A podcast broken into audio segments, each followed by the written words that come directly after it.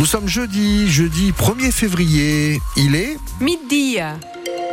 On s'informe avec Mélanie Juvet. Bonjour Mélanie. Bonjour Patrick, bonjour à tous. La météo, le retour de la tramontane. Elle nous avait manqué presque les rafales jusqu'à 70 km heure cet après-midi sur les Corbières par exemple. Côté ciel, c'est encore un peu voilé par endroits aujourd'hui dans les PO. Les températures à l'abri du vent, très agréables.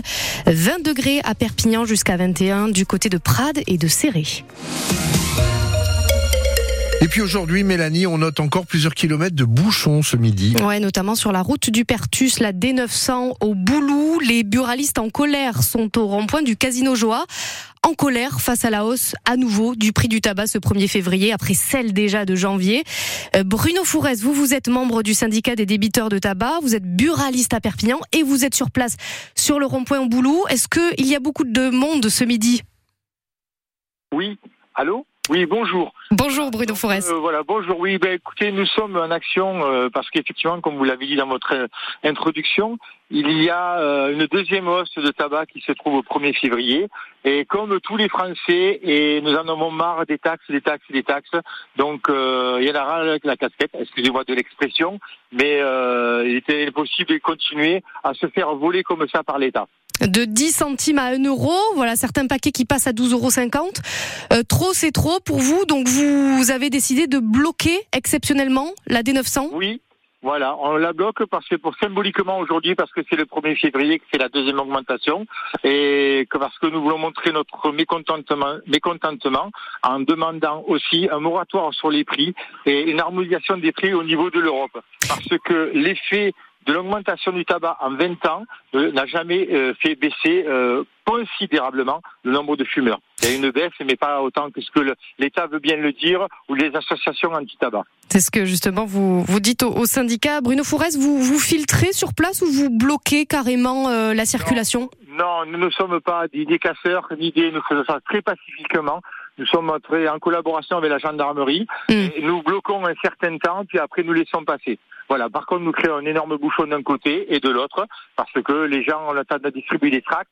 Nous avons mis des panneaux. Hmm. Euh, et vous restez jusqu'à ce soir, hein Et nous restons jusqu'à 17h ce soir, et voire plus si jamais eh ben, on peut rester plus longtemps. Merci Bruno Fourès. Vous êtes aussi, il faut le signaler, avec euh, vos collègues du Gard et aussi notamment de l'Hérault du côté de Béziers qui sont venus prêter main forte donc au rond-point du casino du Boulou jusqu'à 17h, barrage filtrant. Direction maintenant à 3 km de là, la grande barrière de péage du Boulou. Là, ce sont les agriculteurs en colère qui bloquent l'autoroute. Une soixantaine de tracteurs euh, qui ont organisé depuis ce matin une opération escargot euh, depuis le péage sud. Ils sont donc arrivés à la grande barrière du Boulou. Yvan Planteil, vous êtes euh, sur place pour France Bleu Roussillon. Alors, est-ce que ça bloque partout dans les deux sens ou uniquement dans un sens? Uniquement dans un sens, Mélanie, c'est dans le sens Espagne-France euh, pour remonter vers Perpignan. Aucun camion, aucune voiture euh, ne peut passer pour le moment. Les tracteurs euh, forment une chaîne, entre guillemets, avec leurs remorques pour bloquer la, circulation. C'est une pause déjeuner que les, agriculteurs se sont imposés depuis quelques minutes. Mais dans l'autre sens, et justement sur la 9, mais dans l'autre sens, on voit encore les, les fils de camions et de voitures qui avancent tout doucement, progressivement, après cette opération que, escargot que vous avez rappelé, mais ici, euh, pour tout dire, il n'y a euh, aucune animosité ni de la part des gendarmes, ni de la part euh, des automobilistes ou encore même de la part des agriculteurs, Mélanie. Hein. Et alors, Yvan Planté, on apprend que le Premier ministre Gabriel Attal doit faire de nouvelles annonces envers les agriculteurs ce midi. Alors, Yvan, est-ce que sur place, ils ont prévu de suivre cette déclaration?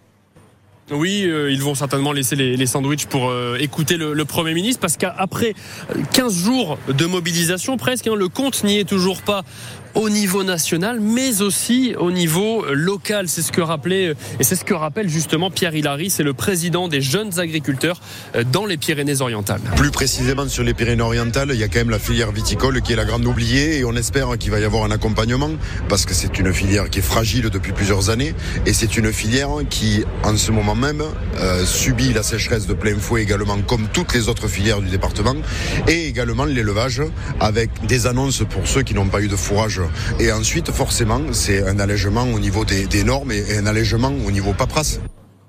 Voilà, on le rappelle, hein, Mélanie, en deux mots, la situation. Euh, pour l'instant, c'est bloqué dans le sens Espagne-France. Ça roule tout doucement dans l'autre sens. Et pour la suite du programme, les, agriculteurs catalans doivent rester ici sur la 9 jusqu'à 15 heures. Ils vont fouiller quelques camions étrangers, principalement espagnols, d'ici là, mais pas les vider. Ils veulent une mobilisation euh, calme et dans le respect. C'est ce que me disait l'un de leurs représentants. Et puis, ils devront reprendre la route euh, pour remonter vers Perpignan aux alentours de 15h30, 16h. Yvan Planteil en direct de la grande barrière de péage du Boulou. Blocage, donc, on l'a bien entendu, dans le sens Espagne-France. Un mot aussi pour dire, Patrick, que le col d'Ar est actuellement bloqué. Les éleveurs du Val-Espierre mobilisés avec des homologues de Catalogne du Sud. Une cinquantaine de personnes sur place qui comptent rester jusqu'à 18 heures minimum. Et au milieu de tout ça, Mélanie, eh bien, ce sont les enseignants qui défilent, eux, dans les rues de Perpignan. Vous les avez peut-être vus passer si vous êtes du côté de Perpignan. Une grosse journée de grogne sociale, décidément. Les enseignants, là, sont appelés en intersyndicale partout en France à faire grève pour demander de meilleurs salaires et plus de moyens. Mobilisation bien suivie, plus que plus de 40% de grévistes euh, sont recensés et ce dans un contexte explosif. Hein. Leur ministre Amélie Oudéa Castera est toujours sous le feu des critiques. À Perpignan, plus de 500 enseignants qui viennent d'arriver devant la préfecture. Et puis pour terminer, les éboueurs aussi qui demandent plus de considération et de meilleurs salaires. Pas de ramassage des ordures ménagères aujourd'hui à Perpignan, Cabestany et bon passe.